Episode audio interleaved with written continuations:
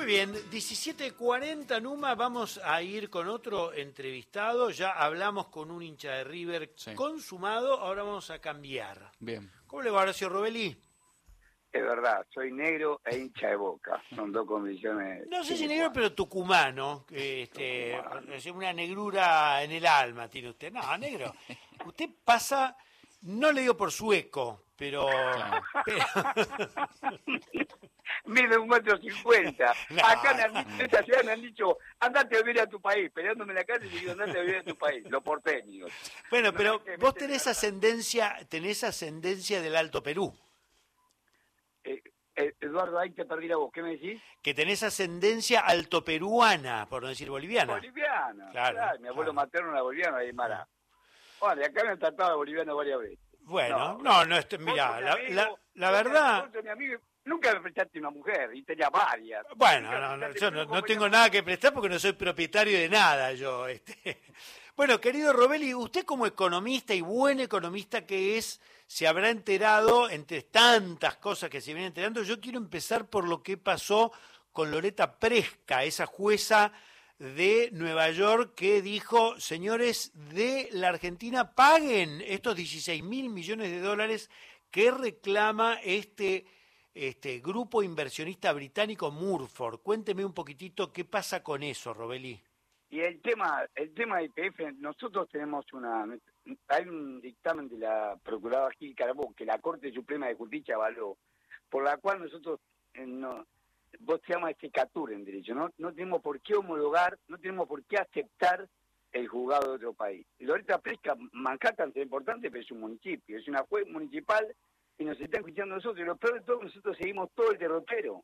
O sea, en vez de decirle no, por principio soberano, un país que se, que se jacta de por principio soberano no vamos a aceptar bajo ningún concepto que ustedes nos digan que, que no obramos de acuerdo a nuestra ley y nuestra constitución, porque nosotros lo que el- el- lo que se hizo cuando se expropió, se tiene que haber expropiado todo, pero cuando se expropió es legal porque forma parte de la constitución nacional. O sea, vos indemnizás, el error estuvo que antes se había enviado un formulario donde redactado por Roberto Dromi, un formulario para, para una vez que se convirtió IPF en Sociedad Anónima en Social Estado, donde decían que se le ofrecían a, a, a un tenedor de las acciones, eh, lo tenían que hacer el mismo ofrecimiento a los demás. Eso puso Roberto Dromi para impedir que el Estado vol- volviera a recuperar en un formulario. Eh, Si querés, se presentó así en la, en la Bolsa de Comercio de, de Nueva York. Así se cotizó en Bolsa IPF en la Bolsa de Nueva York. Con ese formulario, por ese eh, prospecto eh, redactado por,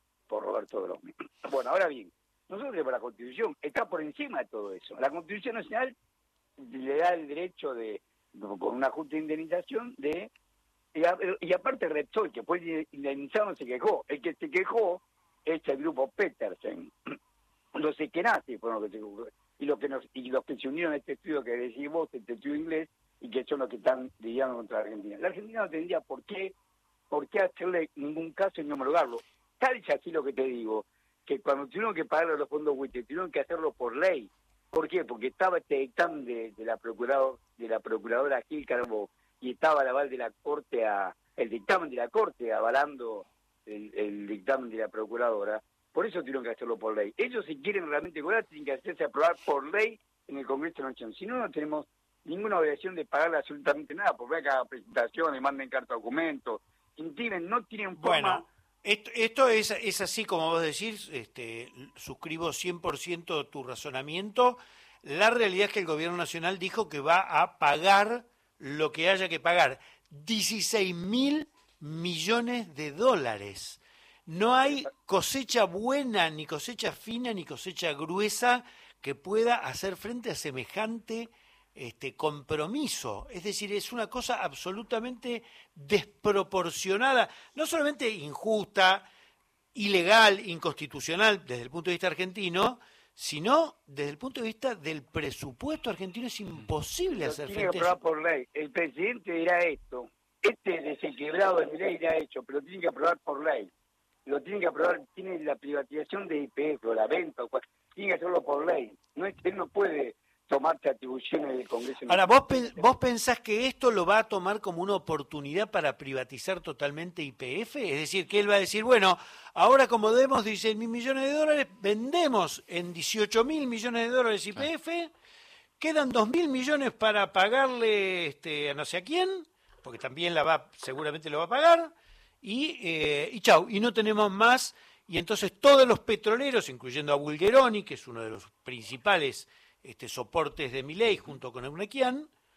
Eh, y no te olvides de Tecpetrol, no te olvides que de Tecpetrol es el presidente, que era, el gerente general de Tecpetrol, ahora es el presidente de IPP designado. Sí, bueno, por ellos tienen su intencionalidad, pero tienen que hacer por Tecpetrol es Techín. Ahora, yo te, te, hago una pregunta. Galucho, que fue presidente de IPF, ¿en qué equipo está jugando?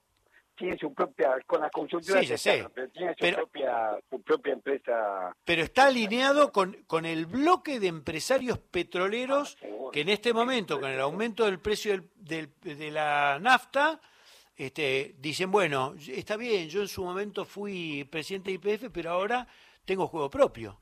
Este es el Club del Petróleo, y el, y el abogado del Club del Petróleo es Eduardo Rodríguez Chirilo el actual secretario de Energía. Horacio Marín, de Tecpetrol, es el presidente IPF.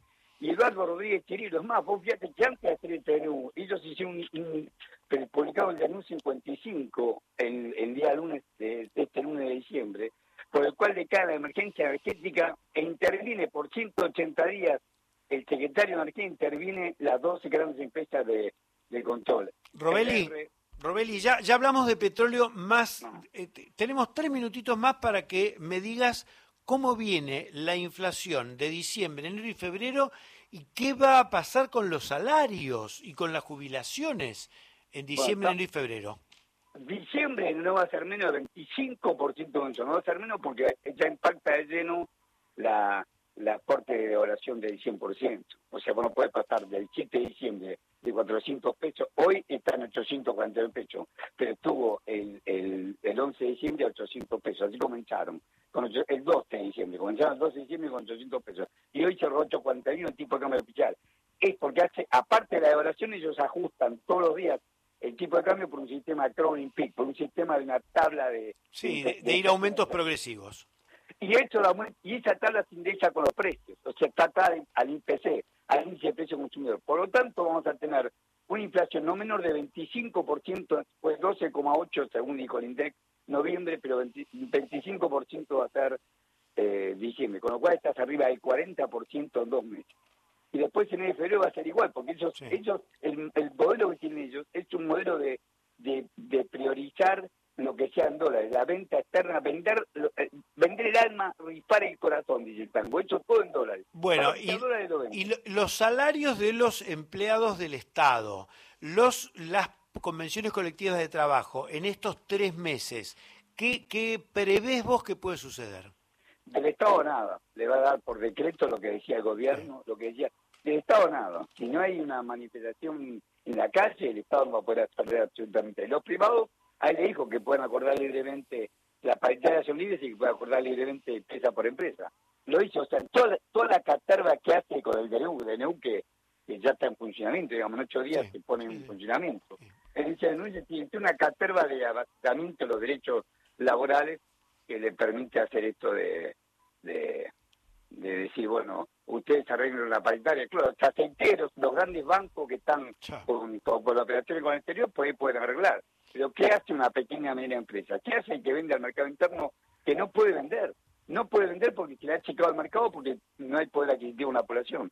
Han hecho una, un mecanismo de liberación salvaje que lo único que, que beneficia hasta el que puede fijar los precios son las grandes empresas, tanto las grandes proveedoras de, de bienes de insumos básicos como puede ser aluminio, acero, energía, petróleo, como lo de bienes de consumo finales. Horacito, en el azúcar, en la hierba, en el, aceite, en la carne. Horacio Robelli, te agradezco estos minutos, te mando un fuerte abrazo. Déjame decirte una sola frase. Sí, sí, sí, sí, viejo, claro. Dijo, está prohibido prohibir exportaciones, con lo cual van a beneficiar.